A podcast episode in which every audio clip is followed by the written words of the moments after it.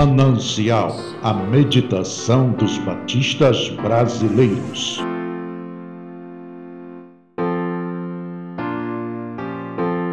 Tema de hoje: coração. Alguns fariseus aproximaram-se dele para pô-lo à prova. Evangelho segundo escreveu Mateus, capítulo 19, versículo 3. O divórcio é contrário ao projeto inicial de Deus. Isto aprendemos com as palavras de Jesus quando questionado acerca dessa prática. Mas, se o divórcio não é o propósito de Deus, por qual motivo Moisés o permitiu? A resposta é a dureza do coração humano.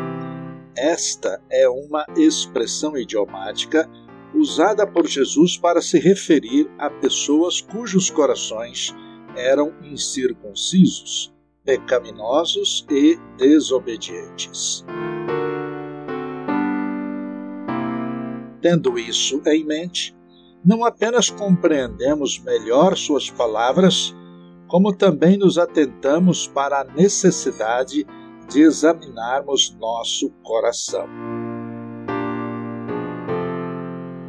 Jesus nos mostra que nos separamos porque somos pecadores, estamos distantes de Deus e seguimos nossos próprios desejos pecaminosos.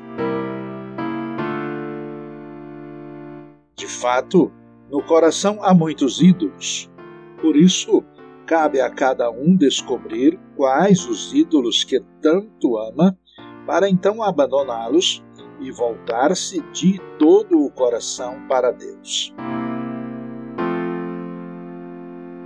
Se esse exame for feito antes e durante o casamento, um casamento à luz do Evangelho é cultivado.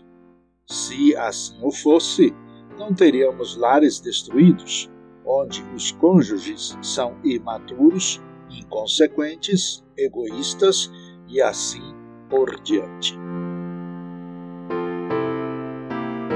Muito pelo contrário, teríamos lares de paz onde os cônjuges, tementes ao Senhor, que criou o casamento, compreenderiam o significado de refletir a perfeita união conjugal a partir da perfeição da pessoa de Deus, o Pai, o Filho e o Espírito Santo, que nos chama para viver numa perfeita aliança.